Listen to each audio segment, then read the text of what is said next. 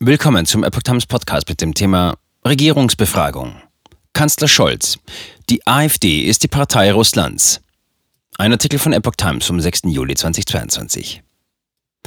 Bundeskanzler Olaf Scholz hat die AfD als Partei Russlands bezeichnet. Er reagierte damit am Mittwoch in der Regierungsbefragung im Bundestag auf eine Frage des AfD-Abgeordneten Steffen Cotré, der die Sanktionen gegen Russland als nutzlos bezeichnet und eine Inbetriebnahme der Gaspipeline Nord Stream 2 zwischen Russland und Deutschland gefordert hatte.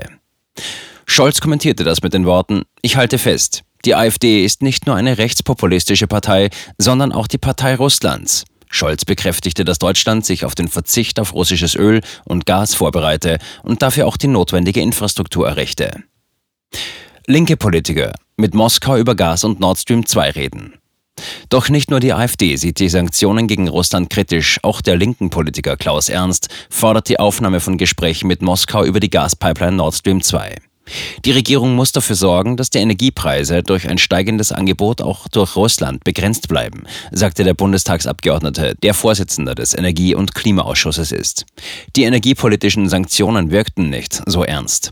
Sie würden Russland nicht aufhalten, auch verdiene das Land weiterhin gut an seinen Rohstoffen und unsere Bürger und unsere Wirtschaft sind die Leidtragenden einer völlig verfehlten Sanktionspolitik. Vor diesem Hintergrund sei es unmoralisch, die Sanktionen in dieser Art und Weise aufrechtzuerhalten, sagte der linken Politiker. Eine Unterbrechung der Gasversorgung könne zudem das industrielle Rückgrat Deutschlands irreparabel beschädigen.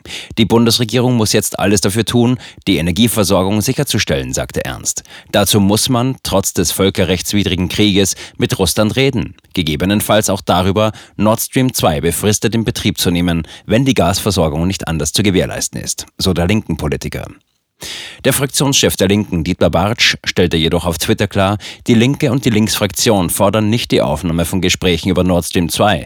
Die beiden Parteivorsitzenden Janine Wissler und Martin Schirdewan hielten ebenfalls dagegen. Der Parteitag von Die Linke hat klare Entscheidungen getroffen. Wir fordern einen Preisdeckel für Gasimporte, gezielte Sanktionen gegen Oligarchen, die Nichtinbetriebnahme von Nord Stream 2 und die Beschleunigung der Energiewende, twitterten sie wortgleich. Die Ostsee-Pipeline Nord Stream 2 ist fertiggestellt. Das Genehmigungsverfahren hat Deutschland jedoch kurz vor dem Einmarsch russischer Truppen in die Ukraine auf Eis gelegt. Im Gespräch mit der deutschen Presseagentur konterte Ernst die Kritik. Bei der Nutzung von Nord Stream 2 ginge es nur um zwei oder drei Monate, falls Nord Stream 1 nicht genutzt werden könne. Das widerspräche nicht dem Parteitagsbeschluss, weil man Nord Stream 2 danach wieder stilllegen könnte.